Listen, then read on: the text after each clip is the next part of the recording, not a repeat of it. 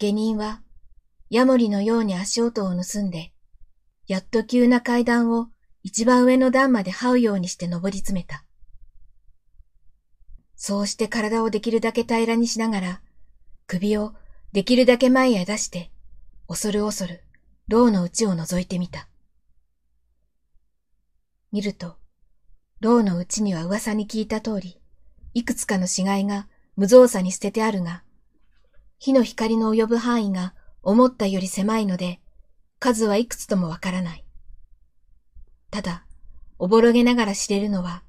その中に裸の死骸と着物を着た死骸とがあるということである。もちろん、中には女も男も混じっているらしい。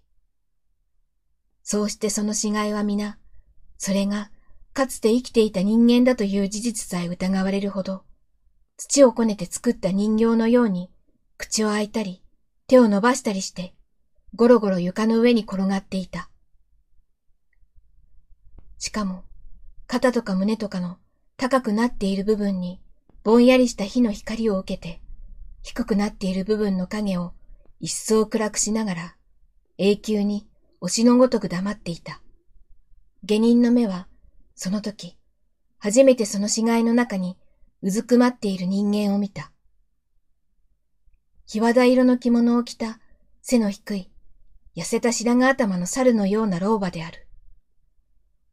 その老婆は、右の手に火を灯した松の木切れを持って、その死骸の一つの顔を覗き込むように眺めていた。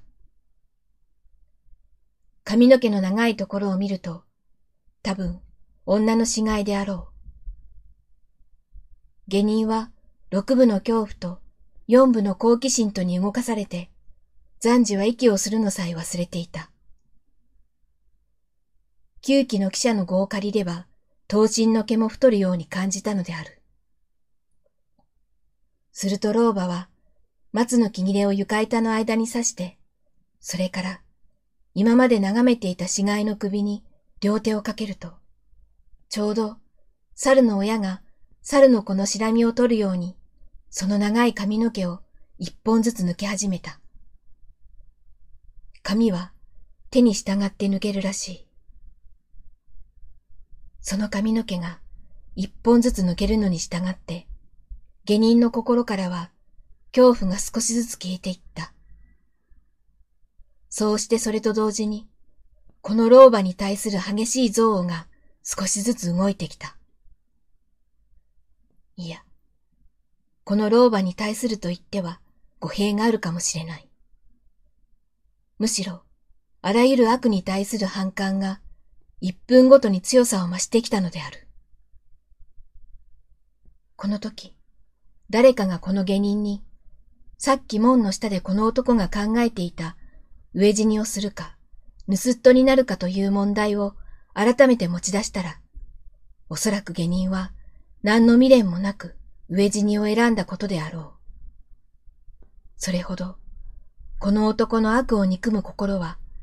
老婆の床に刺した松の木切れのように勢いよく燃え上がり出していたのである。